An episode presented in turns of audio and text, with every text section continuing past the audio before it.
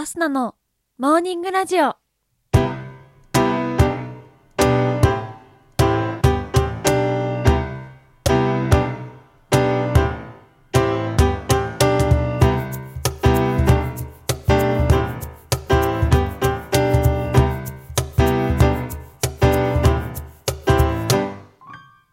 皆さんおはようございます。そして本日2月24日木曜日、お誕生日のあなた、おめでとうございます。この番組はバイオリン弾きのアスナがあなたの今日一日が少しでも楽しくスタートできるようお手伝いをする番組となっております。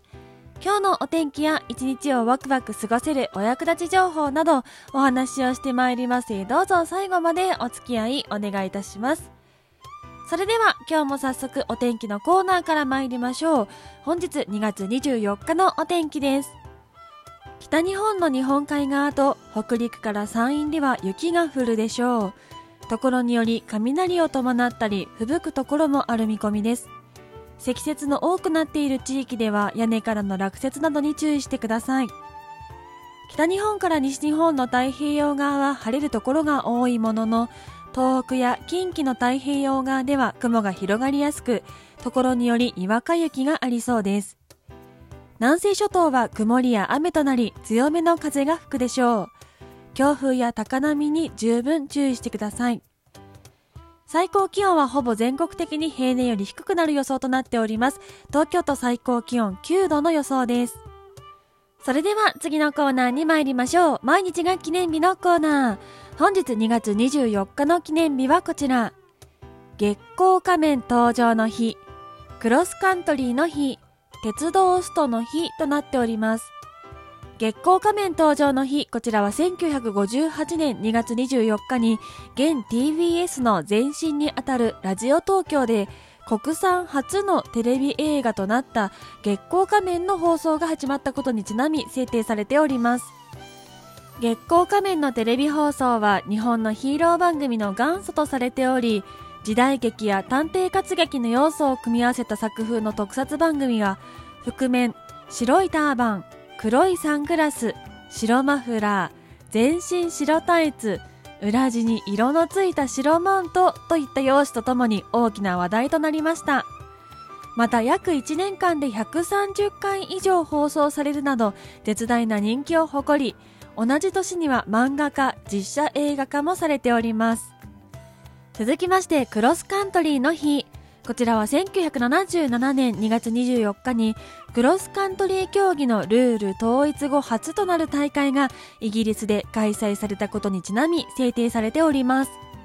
クロスカントリーは原野、森林などの自然を生かしたコースで行われるスキー競技でクラシカル走法、フリー走法の2種類があります。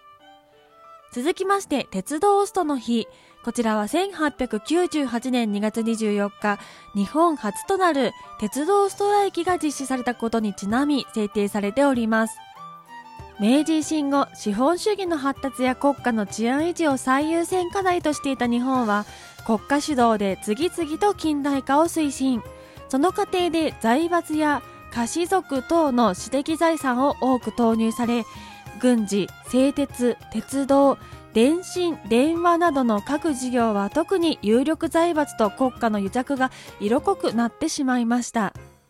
そのことによって生まれた格差と当時表現の自由化が高まっていたことが相まり、上野から青森間で日本鉄道会社による日本初のストライキが決行。その結果、労働者側が主張していた権利をほぼ勝ち取った結果となりました。その他本日2月24日、二部式帯の日、名店伝説誕生の日など制定されております。それでは次のコーナーに参りましょう。ちょこっとトリビアのコーナー。今日はクロスカントリーの日とのことでしたので、冬季オリンピックの競技でもあるクロスカントリーにまつわるお話ししていきたいと思います。まず一つ目。クロスカントリーはもともと夏のオリンピック競技だった？というお話。クロスカントリーは先ほども言ったように冬のオリンピック競技。思い浮かぶのはスキーで行う雪の上でのスポーツだと思います。クロスカントリーが冬季オリンピックの種目となったのは1924年のシャモニーオリンピックからのこと。しかしその前1912年から1924年まで夏のオリンピックの種目だったのです一体どういうことでしょうか？実はもともとクロスカントリーとは陸上競技の長距離種目なんです。マラソンに似たものになりますがその違いは野原丘陵地森林などの自然の地形を走ることです。ではなぜ現在のようにスキー競技の印象が強くなってしまったのかというとオリンピックでのクロスカントリーは正式にはクロスカントリースキー競技しかし陸上競技のクロスカントリーがテレビなどで放送されることもなくオリンピックでも単にクロスカントリーと呼ぶことの方が多いため日本では特にスキー競技として定着しているとのことです。続きましてスキー場では風邪をひかないというお話。スキーに行くとたくさん汗をかいて体が冷えて風邪ひいてしまいそうですよね。しかしスキー場では風邪をひきにくいというのはご存知でしたでしょうか？風邪はウイルスが体内に入ることにより発症します。しかしスキー場は風邪のウイルスにとって過酷な環境のため生きていくことができません。一般的に風邪のようなウイルスは空気が乾燥している時に感染しやすくなりますがスキー場は湿度が高く感染しにくい環境となっています。またスキー場は山にあるため標高が高く紫外線が平地よりも強く浴びせられます。そのため人間が感染するよりも前に風邪のウイルスは紫外線によって除菌されているとのことです。続きましてスキーの名前の由来というお話です。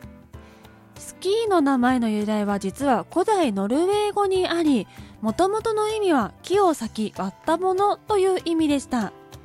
紀元前からノルウェー人は冬場はスキーの元であるシーというものをつけて狩りを行っていたとされなんと紀元前2500年頃の壁画には狩りをする人がスキーを履いた姿が描かれているんだそうです。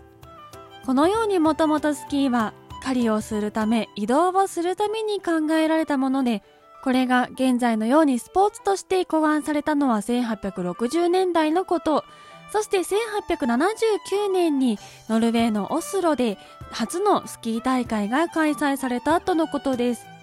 スキー自体の歴史は大変古いものの、スポーツとなったのは割と最近のことなんだなというのがわかります。ちなみに、チャイコフスキー、パデレフスキーなど名前についているスキー、こちらは何々生まれのという意味を持った言葉なんだそうです。といったところで本日のモーニングラジオお別れの時間が近づいてまいりました。この番組は平日毎朝6時半に更新しております。ぜひ番組ポチッとフォローしていただきまして、またアスナに会いに来てください。それでは今日もいつもの参りましょう。今日も一日笑顔でいってらっしゃい。気をつけてね。